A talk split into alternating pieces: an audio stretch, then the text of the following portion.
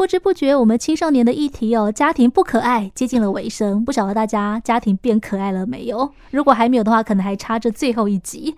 但最后一集的主题有趣了，叫做“我的未来我自己争取”。有没有觉得，嗯，这个不是前面几集讲过了吗？不是就说孩子会要求我的人生我自己做主？好啊，可以啦。那最后一集的重点到底在哪里？这个就要交给专门的来了。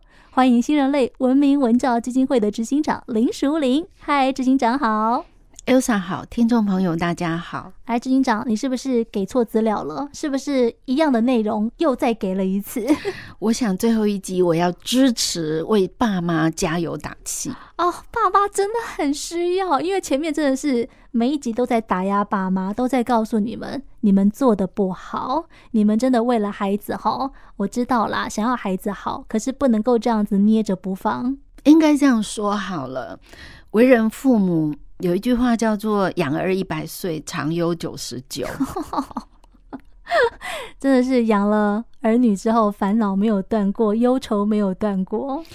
对，我们知道，身为爸妈，担心、焦虑，想要保护，想要给他最好的，这是理所当然。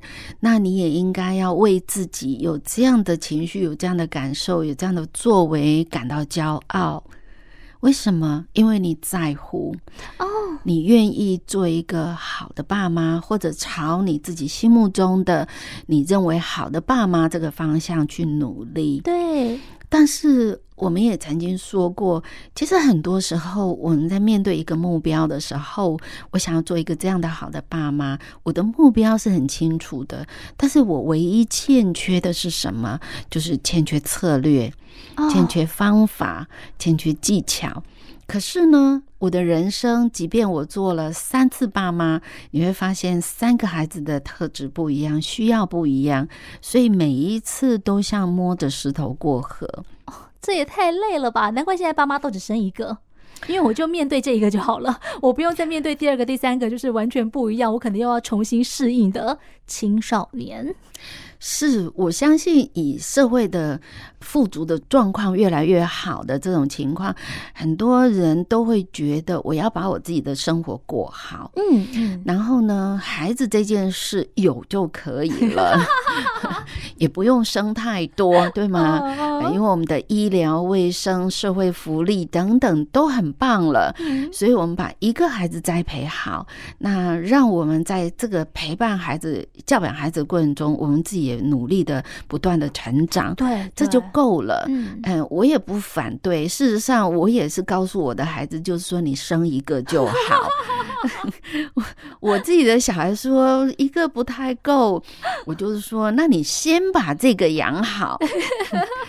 那现在呢，孩子快两岁的时候，他就跟我说：“妈，你说的对，我先把这个养好。”嗯嗯，然后在这个过程中，你想到了。呃，看到了你的孩子在不断的成长这个过程中，然后你也在努力的成长，你也不一样了。我觉得这是一个很棒的历程。对。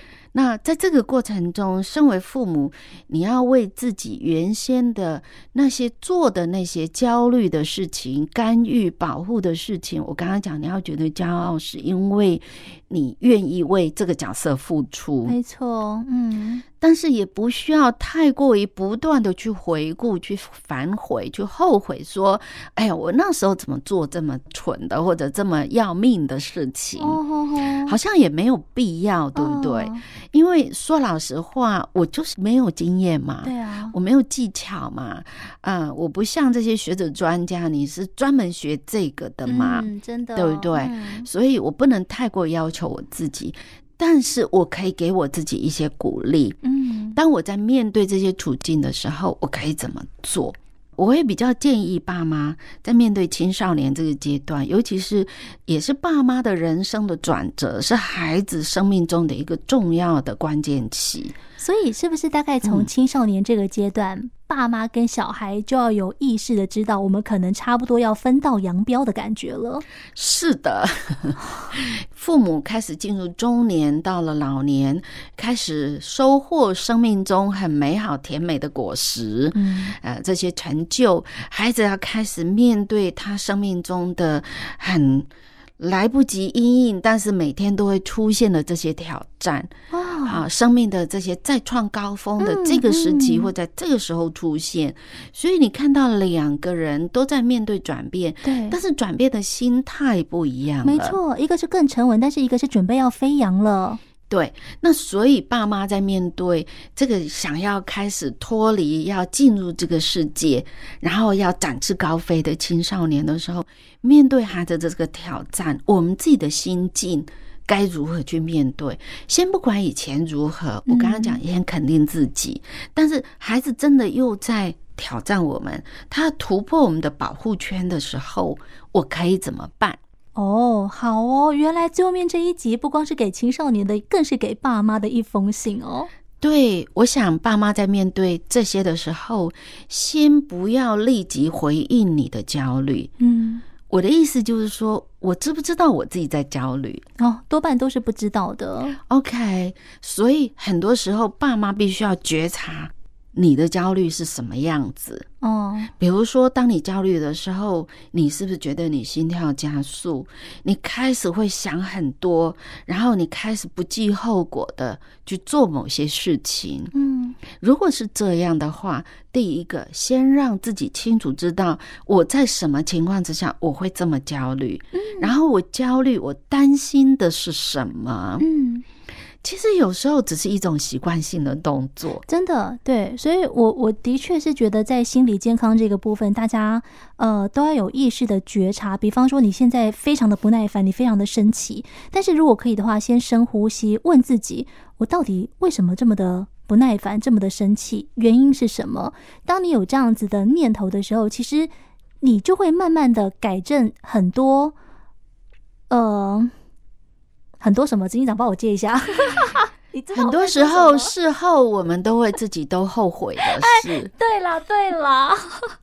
所以你看哦，有时候爸妈那个焦虑，一看到孩子的成绩单，你就火大了。这好像变成一个这个打火机，啪，然后火就烧了。那一张成绩单很像我自己的成绩单哈，你就是在告诉我这个父母做的有多糟，没让你补习之类的。有时候父母会觉得挫折，对，我好像花了很多的力气去关心或去努力，可是得到的结果是这样。可是这个话听起来不觉得有点怪吗？我花了很多的努力，花了很多的时间，可是代表你一定要有特定的收获吗？啊，哇！所以我们要要要知道，有时候付出是没有收获的吗？有时候你要知道哦。我们认为孩子只要认真读书，他的成绩必然好。这句话是逻辑是听起来是通的，可是就现实生活是不合理的。没错，没错，哇，对我们，我们很辛苦、很努力的，都是希望可以有美好的收获、美好的果实。但是我们的确要知道，本来现实就没有那么的容易。对，那这是爸妈的挫折。嗯、可是爸妈，如果你再继续分析，你就会想，他成绩这么烂，以后能不能进一个好的学校？哦，进不了好学校，以后能不能有好的工作？对，没有好的工作，有没有好的对象？嗯、呃，以后我不是老了还要帮他养小孩？天哪，这个一个国高中的成绩单不好，可以联想到好远哦。对嘛？所以你如果这样想，你就会发现，哎，自己真的很荒谬哎！真的常有九十九就是这样来的啦。那这个荒谬没道理，对不对？没错，对。那我还要这样做吗？而我这样责备他，我们之间的关系变得很差，然后孩子会觉得我读书是为了给你一个交代。哦哦。那我们这样子的焦虑，如果没有达到目的，我可以换一个方式来。安抚我自己，来面对我自己的焦虑。可是我又不可能就是都放手，就是他考这么烂，好啦，随便你啦，就是没关系，成绩不代表一切。我好像也很难这样子说服我自己，就放手让小朋友的成绩放飞。嗯，其实我觉得我们不能把说要处理我自己的焦虑，就代表我放飞我的孩子，这是两回事。哦，我处理了我焦虑，只是在。一触即发的当下，不要让关系变得更紧张，然后两条路你走上了一条你最后并不想要的路。哦哦，好，这就像一扇滑动门，这个门一拉开的时候，你看到了一个画面，这个画面是一个《满江红》的成绩单。你的惯性的动作就是发火、谴责、哭闹，然后勒索。嗯，最后。这个滑道门拉开，下一次又是同样的画面，你会发现每一次剧本都比上一次更严重。对，然后就是两败俱伤。对，那这个滑道门拉开的时候，如果就像 Elsa 你刚刚讲的，我可以深呼吸一下，嗯、我可以让我自己冷静一下。我以前每一次拉开滑动门，最后都是两败俱伤。那我这一次换一个脚本，嗯，我可以问问。孩子发生了什么事？对，为什么考这么糟？是没有复习吗？还是这一次真的比较难？或者是你是不是就是不喜欢这个科目？对，都有可能。嗯，那你选择另外一个方式表达的时候，你会去到了另外一个不一样的路。没错，亲子的关系会去到一个不一样的处境，所以其实，在面对我们自己的焦虑、爸妈的焦虑，常有九十九。这是不能避免的，就是因为我在乎，所以我才会常有九十九。但是常有九十九，不代表我每一次都要用最后让大家都不欢而散的方式来面对这个忧虑、嗯、对焦虑。嗯，所以先处理自己。我们常常说，先处理情绪，对不对？没错。再来处理事情。对对对。哦，我觉得。真的是每一次在执行长的带领之下，我们这一季是三集嘛，一集一集的，就是除了在剖析如何跟青少年相处之外，其实也是希望所有的爸妈回顾自己青少年的时期，我们可能也要重新从头的开始，再把自己给找回来，再建立起来。不要忘记哦，当成为爸妈之前，你也还是那个自己，所以先把自己照顾好，再面对自己爸妈的身份，然后再看到青少年的问题的时候，也许你会更游刃有余。是，呃，最后我也想要有一个故事跟爸妈们分享。嗯，这个故事您在网络上应该也可以找得到。这个故事的主角呢，是一位退休的老师。嗯，他退休了之后，在自家的庭园种了很多的树。那么这些树呢，平常他并不怎么打理，也不太去浇水。